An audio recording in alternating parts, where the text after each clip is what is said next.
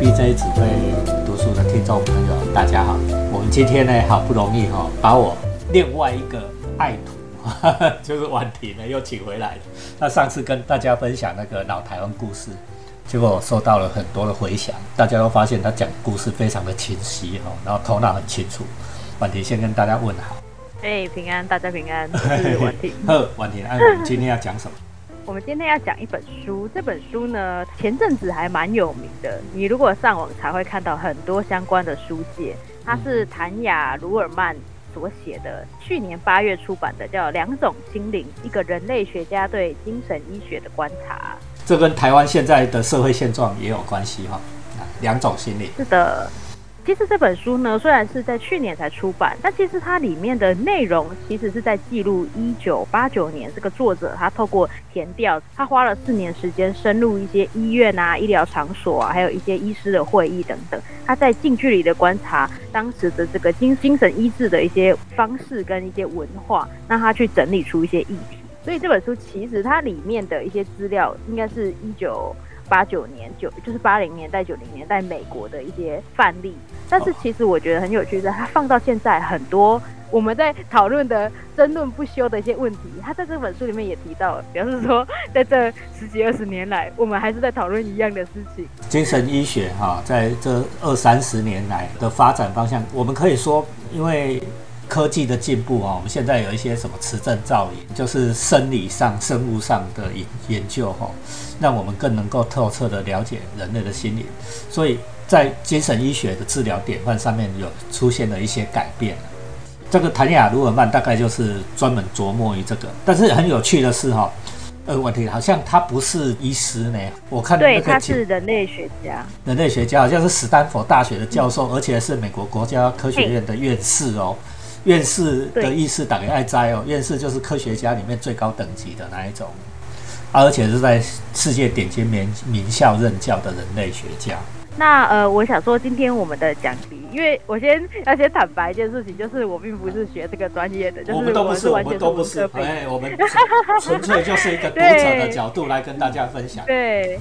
这本书里面其实它有一些地方还真的蛮难的，他在讲一些医疗的一些知识或者是养成训练这样。那这个部分可能没办法给大家太多的讲解，但是我可能会从首先先从这本书一些我看到比较有趣的一些点来切入，那再来我们要来讨论一个终极问答，就是呃社会上也很多讨论，就是精神疾患的人他究竟能不能为自己的行为负责？那我们看到很多社会事件，可能有时候会觉得啊，这个人就是呃，我们讲难听点啦，就是他好像是利用这个精神疾患在脱罪。那当然，有些人他可能真的被疾病困扰，那他所做的一些事情也非他所愿。这样，那我们到底怎么看待这个事情？就是他们到底要不要为自己的责任能力？对对，他们为他们的。行为负责。那之前其实，如果大家有关心新闻，有一些案例也就是这样。可能一审的时候是怎么判，那二审怎么判，那可能就表示说，这也显示出我们的法官跟我们的呃社会怎么看待这个案例，他到底有没有能不能为他所做的事情负责？我们。在讲完这本书的一些要点后，我们来讨论这个争议又很两难的议题。所以你要听到最后，我才会跟你讲这个哦。最最最最后呢，会来如果有时间的话了，没时间没关系，就是来跟大家聊一下忧郁情绪这件事情。就是我相信大家。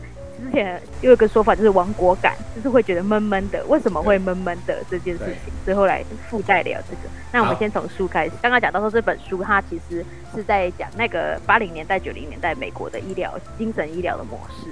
那那时候呢，其实主要有两个方式，一个是精神学的导向，就是把精神疾病看作是像心脏病啊、什么高血压 这一类的，它就是一个医学，它就是个。病这样，那他就是要配合药物去做治疗。那另一种是精神分析的导向，他就是认为说精神疾患的他其实牵涉到一个人的情绪啊、意念、成长过程等等，所以他采取的是一个对他的治疗方式。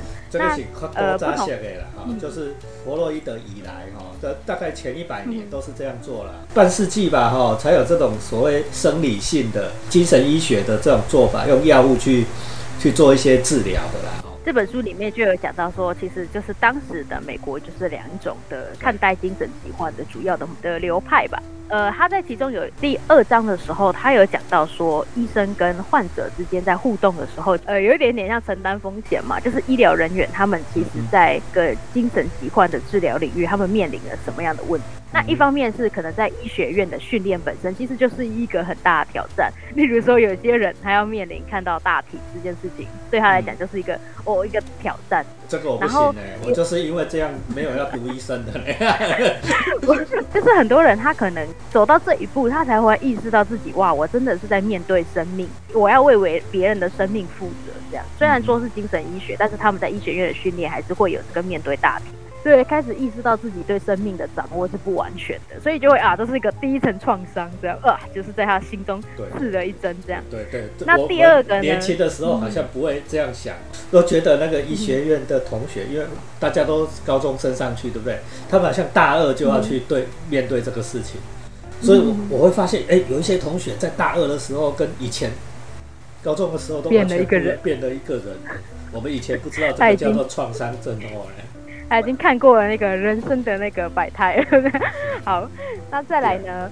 第二个他们会面临到就是当时，可是我相信现在应该还是，就是我们职场的这个性别文化，还有就是一个也不能说是菜鸟，但是就是 就是大家对于新进人员本来就会比较的一点严格或一些要求。那那个在。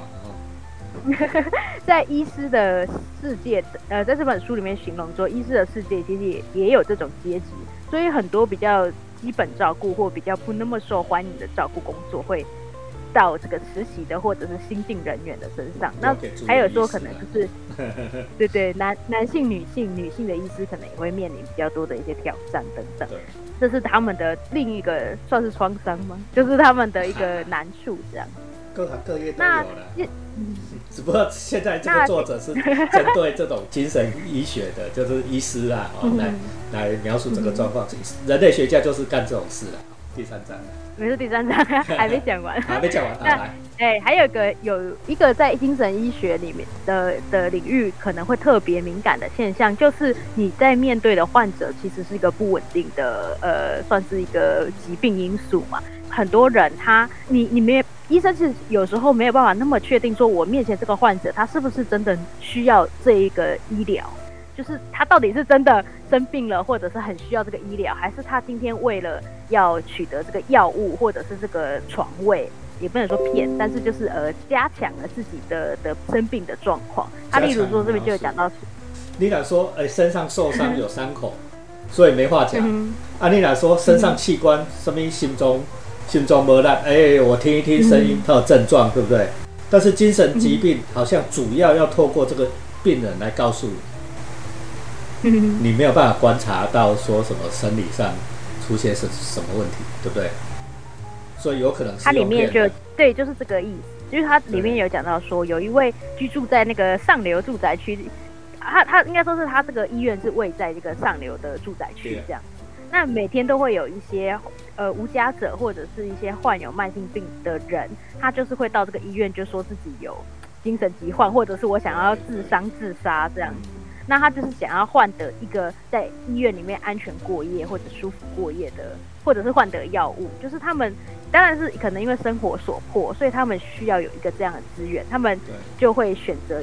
用精神疾病为理由去想要得到这个资源，那医生其实就哎呀很很为难，因为如果他他接受了，那等于就是有点滥用这个资源，他让这个病没有生病的人进来，就是滥用了这个医疗资源。那如果他拒绝的话，他可能会面临被骂或被攻击的危险。就像我们刚刚前面讲到，甚至如果今天是一个女性跟一个男性，一个女性医师跟一个男性的呃患者的话，那那个女性医师就会承担很大的这个呃压力跟跟恐惧这样。对。说不定当场就被揍了。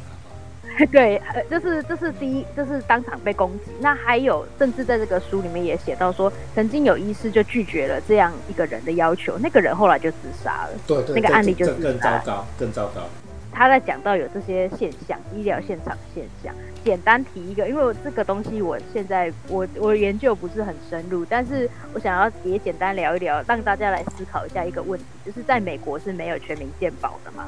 他们的医疗是用保险的，就是要用医疗保险公司去，对对对，去签合约这样。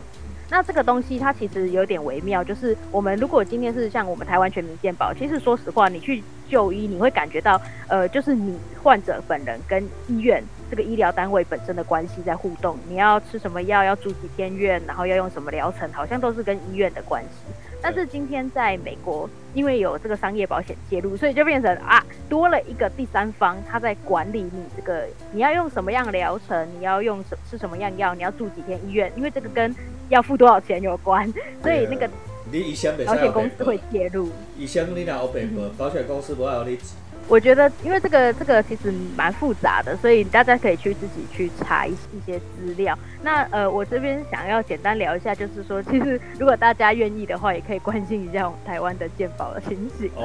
因为呃，我们说劳保劳保要倒闭了，健保其实也有危机啦。那 我觉得这个背后当然有很多很很多的因素，就是说，可能可能我们是不是社会上会有一个滥用健保的情形，或者是说。还是说我们的人真的，因为有些我们知道有一个状况，就是以前健有一阵子健保一直在开发一个事情，就是就是这个患者他没有需要这个药，但是因为他心里不平安，所以医生就同情或者是什么原因，因为熟视什么原因就开了这个药这样。就是之前有一阵子，你说呀，对不对？安慰笑的维他命呐，吼，啊你也咧报健保吼，啊滥用健保资源。我觉得，总之，我觉得大家可以去对比一下我们两边的的这种保险医疗的保险模式是不同，那其实它都有一些哦。你在美国，它有它会产生问题。你在美国滥用保险，看看，就是你没生病哦，啊，你去乱报啊，开药看看，你明年的保费你就交不完，你就会负担不起哦，因为它是因为你你用的越多，你就要交越多钱嘛，哦，对不对？啊，那，你如果 你今年乱报，哦，你明年你连那个保费都付不起，看你生病怎么办？这是完全不一样的事情。就像台湾会有这个滥用的情形，那在美国，在这本书里面，他其实有大概去介绍一下，他讲的其实是说，商业保险的介入会让一些患者，他可能真的需要这个治疗，但是因为钱的关系，他不没有办法得到那么得到那么那么完善的一个疗程这样子，那医生也会也会。也会觉得说，我以前可能要花很多时间来跟这个病患问诊，来确定他的病情，然后给予最好的治疗。但是因为这个商业保险的限制，所以变成我的疗程缩短，我开的药也减少，等等等，所以变成这个医生也很难发挥他的专业。那这是商业呃医疗保险模式会遇到的一些挑战。我觉得大家可以去对比看看，蛮有趣的，不是说比较复杂的。在我们要讲到这个，就一下子就切入那个致命的问答，就是呃，精神疾患的人他能不能为自己负责？那我们先讲这个谭雅这个作者他提到的一个比较，他是引用马丁路德的论述，就是将苦难，呃，我们如果说疾病是一种苦难的话，分成一个叫本质的受苦跟非本质的受苦。那本质的受苦呢，就是说人他没有办法。避免一些困境，但是这些困难的经验，其实它形成了一个呃自我，它这些痛苦，你这些痛苦的曾经，它累积在你的生命里面，它成为你的一部分，这样。对。后面说非本质的，那就是说这个东西它可以经过一些治疗，或者是给予一些资源就消失。这个苦痛苦它没有累积成为人的本身。例如说，呃，你肚子饿给你吃饭，然后你冷了给你衣服穿，那。你一旦吃了饭跟穿了衣服，那个痛苦、饥饿的痛苦跟寒冷的痛苦就离开了。对，所以它没有没有累积在你身体里。了解了解，一种是能治的痛苦，一种是不能治的痛苦了啊，差不多是这样。哎，第二，嘿，那可是精神疾病，你就开始想说，哎，这到底是能治的痛苦还是不能治的痛苦？它到底这个精神疾病有没有累积在这个患者身体里面，成为他的一部分？我们如果先用这个能治说它是能治，认为精神疾患只是一种病，给他药，然后给他打针什么的，他就会好起来，他就会痊愈的话，那这一派呢，他们就是用比较生物性的在看待，就是觉得说只要给予正确的治疗，患者就可以得到痊愈。所以说，今天患者他失控，他做了一些事情违反我们社会善良风俗等等的事情，那也是因为疾病影响他，导致的他犯了错，所以我们不可以去怪他，要怪病这样。能治的，能治的，很重要。觉得能能治的人，觉得不能怪他，嗯，因为是病，因为是疾病，因为他们是相认为精神疾患是一种纯粹的疾病的那一派，他们就是认为说所有的。我等一下挑战这个想法，你先讲吧。好，那再来呢？如果认为那些疾病，就是你你，例如说你患忧郁症，那些忧郁症的痛苦的经历，它其实形塑了、累积了你，就是形成让你今天患病前跟患病后的你变成另一个不一样的人生。他们认为说，其实疾病也是这个人他生命的一部分。是。那其实相对的，他在面对这个疾病，他的挫折跟他的勇敢，都是他的呃这个人的特质。所以呃，他们这个是认为说，这个疾病是那个人的本质。那表示说，这个人他其实算是为他在犯病的时候做的一些事情算负责嘛，就是一个责任啊，就是他还是他是有责任的，他值得被我们尊敬，但他也有负责。就是这个人他面对苦难的勇气。我们要尊敬他，然后他在苦难中他犯了错，他也要负责。这一派是就是认为苦难是本质这样子，这一派的一个说法这样。那这个作者他最后其实就是提到我刚刚讲的，已经有先讲到就是责任这件事情。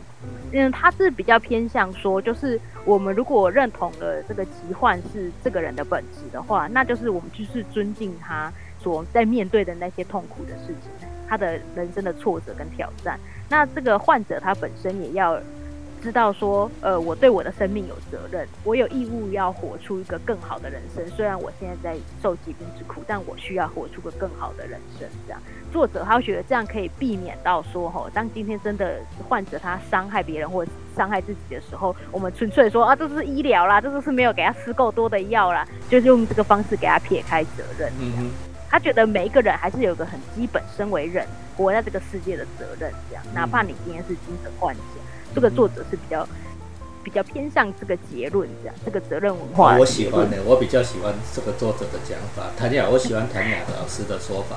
我我也想问问题，如果他是本职的，嗯，这个比例的底底没好，这个病你就治不好的。那他犯了错，你怪他，安你干得力？因为他不是他要的，人生来都有缺陷，对不对？我们不要现在不要讲心精神疾病，对不对？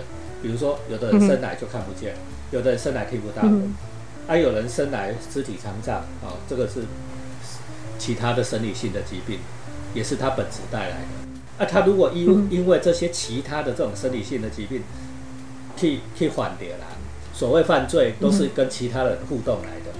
你在社会里面才会犯罪啊！你一个人是不会犯罪的。你在社会里面才会犯罪嘛，对不对？啊，你是因为这些疾患哦，啊，你可以缓掉了，我们不能怪他，因为他生来就这样啊，他又不是他自愿的。好啊，但是反过来，如果非本质的，非本质这个医病明明可以医，但是你不去医，他可以选择医或不医嘛，对不对？你不去，你可以治疗或不治疗，哦，啊，你你不去治疗啊，结果你去换到别人，你犯罪了。对不对？啊，你不是该死？我按那讲逻辑啊，对不对？我觉得其实很有道理，但是我这样讲是不是政治不正确？我这我这样政治不正确了啊！但是我们现在做学问，做学问不是政治不正确，我们就讲逻辑正不正确嘛？这个逻辑是不是也讲得通？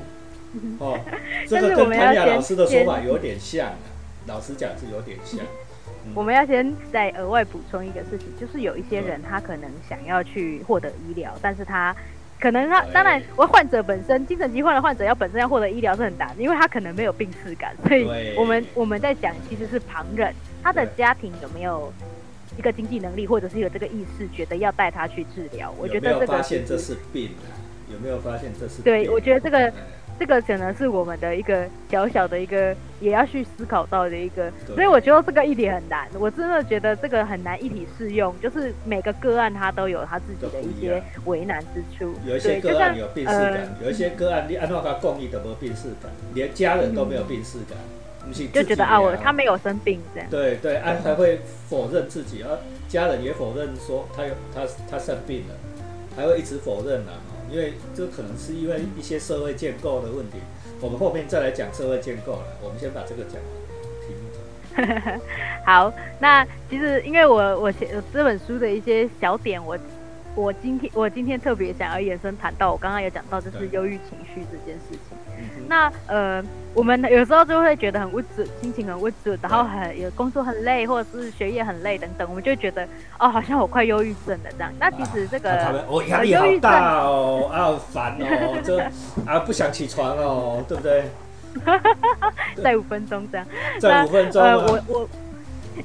我我们想我我想要先讲说，就是其实忧郁症它，当然如果你们上网查，可以查查到更多详细的一些资讯。但是呃，其实忧郁症它是有符合某一些的这个可能是生理、心理等等它的需要一些条件啊，就是例如说哦程度要到怎样程度，时间要才能够认为是忧郁症。不是你每天不想起床你就忧郁症，不是这样子的。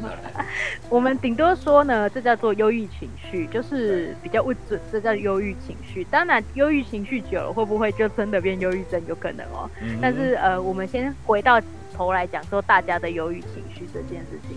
我自己觉得忧郁情绪它很容易发生在什么？我可能想说给大家点小建议，就是发生在什么时候？就是不确定性很强的时候。例如说疫情期间，呃，去年年中开始那个本土疫情大爆发，大家就是会有一些有很多的那种消极，就是物质的感觉，就是一种不确定性，我不知道未来会发生什么事。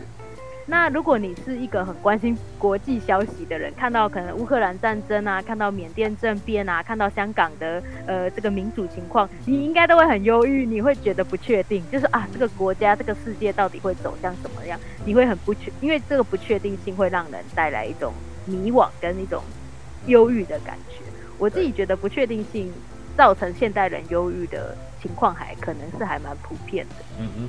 那我自己有几个小建议啊。第一个就是呃，你要改变环境。但其实改变环境其实很难，因为如果你今天是学生，你就是你未成年，就是要住家里，你你要怎么改变环境？啊，你就是要去上学，你怎么去改变环境？对啊，你在这一半就这一半啊，那一半就在一半了，你也不能改变对对对，对。然后还有看工作嘛，你就算就算今天你是大人，你就职，你也不是说哎，我今天辞职就是就改变环境，也是有点难。所以其实改改变环境。我说的简单，我也希望大家能够能够能够做到，但其实这个还是真的比较不容易。那第二个有一些小的事情可以做了，即使你不不转学，我要空啊，你不转学不换工作 啊，你想嘛，你拜六礼拜你出去行行，对不对哈？你不要整天窝在家里嘛，对不对？按照手机要放下，对不对？这也是一种改变环境对，你卖看手机的，爱出去行行，爱出去跟人互动。无跟人互动，迄盖无好互动，因为人是社会性的动物啦，吼，你这个社会性的交往互动，而且是良性的，哦，你你就去一个别人都还可以蛮蛮善良善良对待你的地方吧，哈，比如去教会啊，啊去修行啊，去阿弥陀佛啊，我觉得做的还不错啦，去唱唱团唱唱歌啊，去唱卡拉 OK 啊，哦，这这种没有拍代志吧，哦。啊，现在有疫情要去唱卡拉 OK 嘛？有点不能去，对不对？哈，所以这个关在家里这件事也会造成这种忧郁情绪。那再来的第二个小建议是专业智商。我说专业智商就是吼，请不要跟你的朋友或者是家人讲这些事情，因为你的问题来源可能就是他们。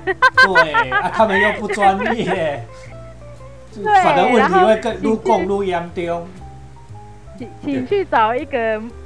专业的或者是陌生人，如果说今天你付不起那个钱的话，你去找什么教会牧师啊，什么你的那个宗教的心灵导师，随便，就是请去找一个不是跟你关系距离那么近的人来讲一些你的心里话，不要说你说你跟你妈妈讲你爸爸的事情，这样是没有意义的，一定一定越来越严重啊！你得好好来，对，你在学校里面总有一些你比较合得来的老师吧，哦。对不对？对，还有就是学校有那个智商室，像我我那高中就用过，我觉得那个是很不错。因为那个都是在外面要收钱，在学校不用钱，还不去讲。对，啊，即使你已经出社会，你没有在学校，其实我们现在都有很多的社区智商的中心。台湾这个社区智商点现在越来越多了哦，像我们学校也有社区社区智商中心。啊，你的体啊，你的体可以跟大家聊一聊。不要嫌那个钟点费贵啦，真的不要嫌那个贵，对不？你你你嫌那个贵吼，你家己忧郁情绪走不出来，你更得不得得不偿失。不划算。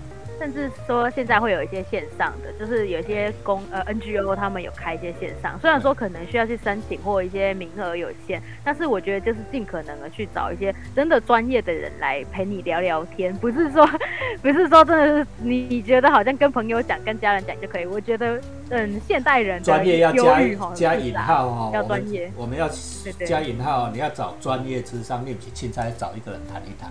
如果前面两个你都做不到，又不能改变环境，又不能专业智商，那我建议你就是专注在你可以达成的事情上面。例如说，如果今天你是学生，你的物理很差，你就想说，好，我这个次月考，我的物理要考到几分，然后你就是投下去做这件事情，这样。啊，那我先讲，不是哥阿拜，我先讲的啊，不行，没不行，因为这个东西没有期限嘛。你就想说啊，这次考察那就下次，你就是做做到嘛，对不对？像我自己现在是在做，就是有运动，我觉得运动也很不错，因为运动你会你的身体动，脑袋会分泌一些东西，所以那个情绪会很赞。我们等一下录完音，我就马上去健身房。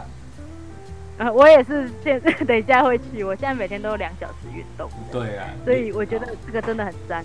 对，真的会让你的多巴胺分泌呢。就是说，你如果是生理派的，我们是刚才不是说精神医学 不去派是够生理嘛？哈，就是讲这个激素的平衡的问题啦。就是有一些精神疾病其实是体内激素失去平衡的问题嘛。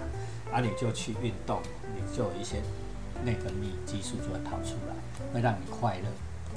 快乐一点，又一起去走掉。我刚，我刚刚说专注在可以达成的事情上面，就是说没有一定要达成，因为不是专注在达成事情，而是可以，就是哦，好像你就定一个 goal，好像可以达到啊。你实际上有没有达到？我觉得如果在过程中，你在努力过程中，你的情绪已经调整回来，就算今天结果不是如你所愿，你应该也不会太忧郁，你应该也不会太忧郁。我觉得好，这就是那个我讲到这里来，我被赶紧打断这里哈。我们讲到这里，我们这个 podcast 的之前，之前有一集《原子习惯》是龚敬凯智商师来跟我们分享的，里面有一点很重要，就是关于万婷刚才的第三个建议：专注在你能达成的目标，你不要设很大的目标，你要设很小很小，你一定做得到的目标。定那一个你一定做得到啊，很小你一定做得到。比如说，你有没有发现，不管现在任何的现代人，大概十分钟不拿手机就很痛苦了，对不对？你为你自己设一个目标，过来我八点钟我不爱碰我的手机，你一定做得到吧？你不会牵拖 这个这件事，你都做不到。像这一种啊，做到了你会有一点点很开心。你半小时做得到，你一小时就做得到，慢慢的累积。哦，这叫原子习惯了，像原子一样，一颗一颗慢慢的累积，你就能做成大的事情，有效的改善你这个精神、哦心理的状况。除了你的，除了能养成好习惯以外，这件事其实还更重要了哈，对不对？哦，后来问题。好，好，那因为其实我我列的那个要分享内容其实是差不多这些，我想说看老师这边有没有想要我们要来讨论什么跟精神疾患的议题有关的。那我我今我今天呢，婉婷写这个题目其实是非常好，因为婉婷是从我从他还在青少年，从未成年，我教到现在已经是独当一面哦，在社会上独当一面，是一位呃专业的记者，呃，这变成专业人士，我是看着他长大的。然后呢，这里面我也看过他的他的起起伏伏，对不对哈？啊，的确有一段时间也有一些精神的困扰哦，哦，有一些心理上面的困扰。我我那时候呢，哎，其实我也慢慢的发现，其实大家都有哎，因为你开始研究了以后，哦，我建议大家今天听完两个心理，两种心理啊，大家去把书拿起来看。你如果对精神疾患越来越了解，你就会发现，其实每个人都有，或多或少，严重或不严重。都有，我会发现，哎，我我也符合我里面的若干种的描述，是啊，哦，我我我有时候会有若干种的描述，描述会符合，比如说，哎，有时候会很嗨，对不对哈？啊，有时候又好像遇到了就想骂人，情绪的就骂，信不信？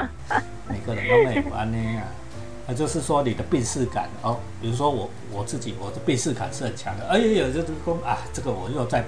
我跟你唔钓，对不对哈？啊，我你唔对，我我去钓鱼，不要去犯到别人，对不对？还有些人是辨识感没有，对不对？嗯啊，他就会一直困在那里面，就是说他，因为他不知道自己患病了，而且还拒绝别人，哦，还拒绝别人说，哎，你你可能有问题了哦，啊，是不是去找个智商或者怎么样？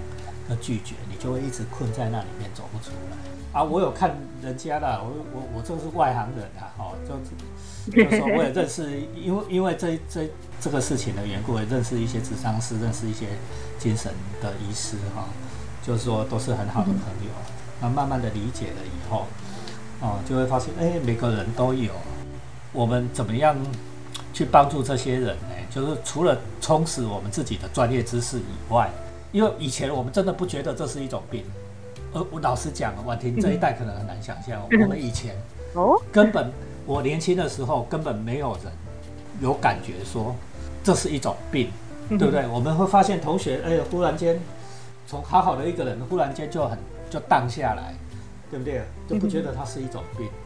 那忽然间他就俩拱，整个人就变了一一个样子，从非常优秀的忽然间就就掉下来，从这什么身上掉到地狱一样，对不对？成绩非常好，非常好，啊，那忽然间受了什么压力了，以后整个人都变变了，然后足不出户，然后对所有的事情都消极的、负面的，然后所以以前会说这是什么状况，根本就不觉得这是一种状况，就就觉得他玩变了这样结束。对啊，就根本不觉得这个状况啊，这干嘛这个人跳咖喱啊，不好啊，啊，你知道我的意思吗？我们因为每一个人都。二三十年前，你就想那个台湾还在飞速前进哦，台湾经营卡邦的卡带、期待，对不对？每个人都想着赚钱，每个人只想着上进，大家都很积极，大家都很积极。那个落后群根本鸟都不鸟你，你哦，边缘化了。你是达尔文优胜劣败，这个叫社会达尔文主义，就是优胜劣败是被淘汰的，对不对？淘汰我花时间理你干什么？啊，这些这些社会建构的，这就是我刚才讲的社会建构的问题，这跟时代风气有关系。哦，这几天我也，我们屏东不是办那个音乐节嘛，然后各式各样音乐节办了很多，然后有那个独立乐团啊，都是年轻人，对不对？那我去那里站了几几半个小时一小时，就去听听看年轻人现在唱什么。你如果听过他的歌词，比如说，好像有有一个乐团，他有一个歌词说：“你不喜欢我没关系，反正我也不怎么喜欢你。”哇塞，这对不对哈？国中国中生言。其实这是社会建构，就是说什么？我们现在不觉得这是一种病，就是说，好像时代的风气，每个人都可以允许这样废废的，对不对哈？就是是跟时代风气有关系，某一种。症状我们会认为是疾病，某一种症状不会认为是疾病，跟我们时代的风气有关系。这就是我刚才讲的社会建构。你不在玩的刚刚，你在招社会，比如比如比我更多，你自己觉得？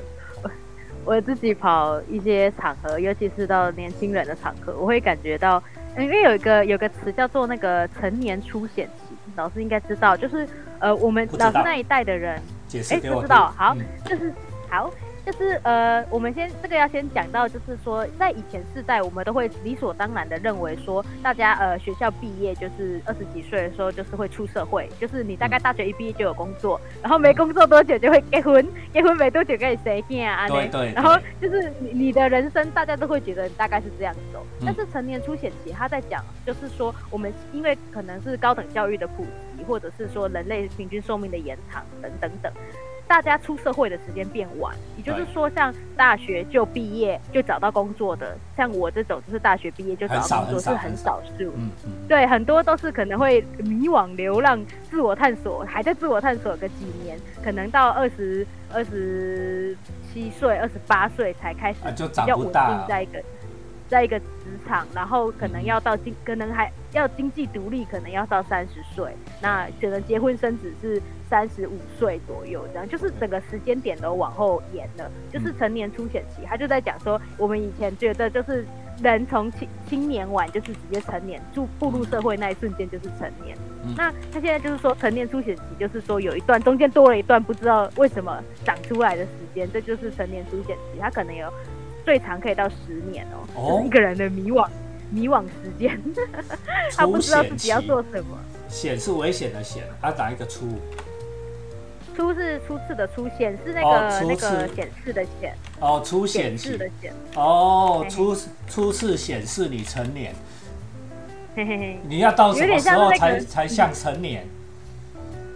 你都长不大，一直长不大，长不大，对不对？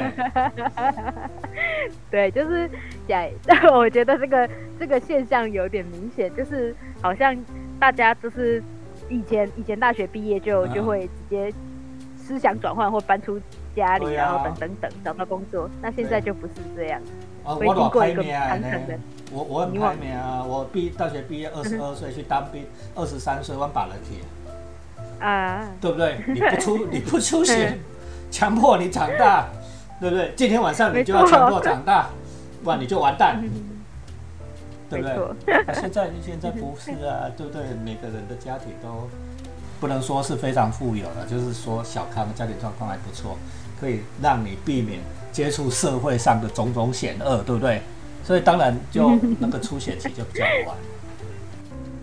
就是我，所以我刚才讲到说，就是它其实也跟高等教育普及，或还有一些人的寿命延长啊，还有我们整体社会水平的上升等等有一些关系。关在学校关太久了啦，啊，对不对？早一点让你去社会教一下，对吧？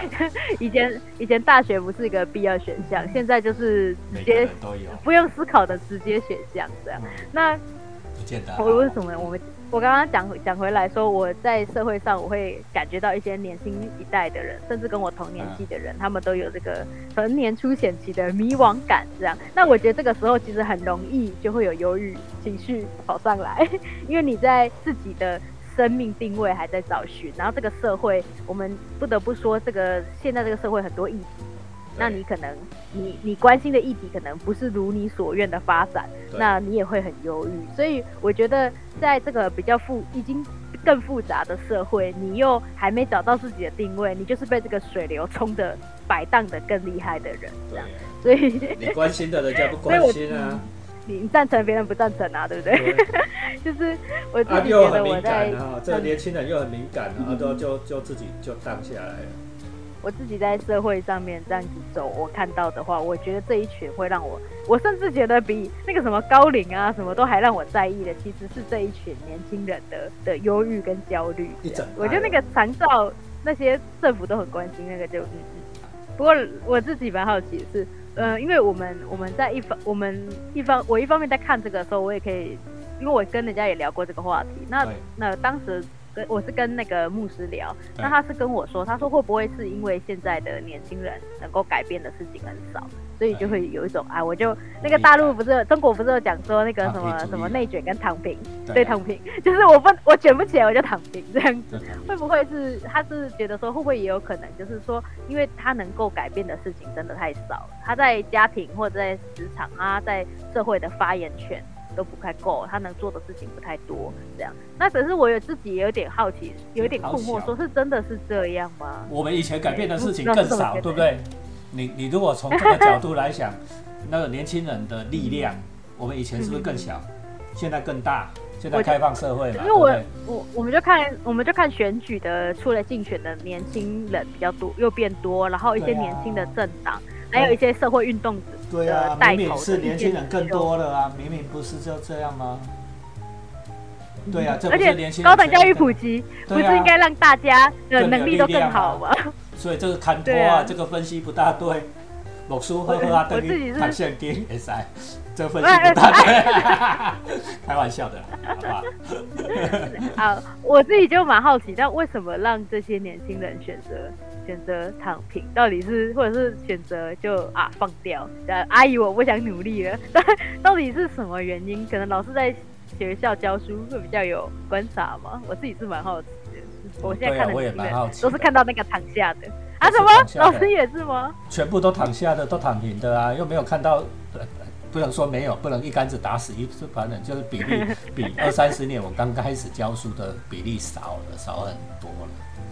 真的愿意努力学、愿意努力上进的人，真的少很多。我们赋权越多哦，就是赋予他权利越多，对，赋予他知识、智能越多。其实我们现在教的比以前更厉害了呢。你看我已经教三十年，没有比以前更厉害嘛？我现在教的比以前更厉害，对不对？我教的比以前更好了，然后年轻人的权利也更多了。刚才婉婷有有讲了哈，但是他们越却觉得越来未来越绝望。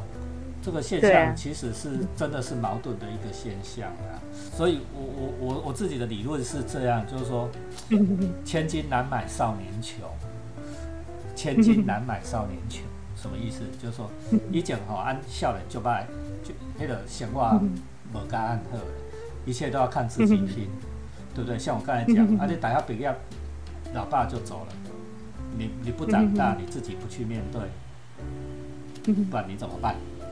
对不对？那现在大家都给你顾好好的，顾到二三十岁，顾到你成年出现期，对不对？你还住在家里跟吃老妈的、吃老爸的，对不对？连连把呢？我自己自己也是也想说，也蛮好奇，因为像我自己也是家里家里穷，所以就是你就是很很明确知道说，你就是一定要出来自己工作这样。对对啊，你我跟跟你讲，千金难买少年穷，你要买到这种志向，大学。毕业马上成为专业人士，你你起码可以对吹，生命的苦难到最后都变成你滋养你生命的养分。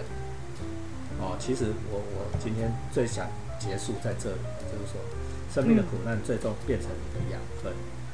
对我来讲，我现在比较同理心一点啊。对我来讲，我的生命的苦难变成我生命的养分，但是我也可以去看待，好好的对待这些。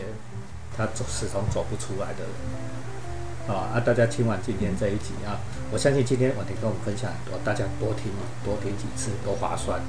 听完这一集，好好的关心一下你旁边的人，哦，旁边的人是不是有显示我们今天谈到的这些症状？啊，婉婷也给你很好的的建议，对吗？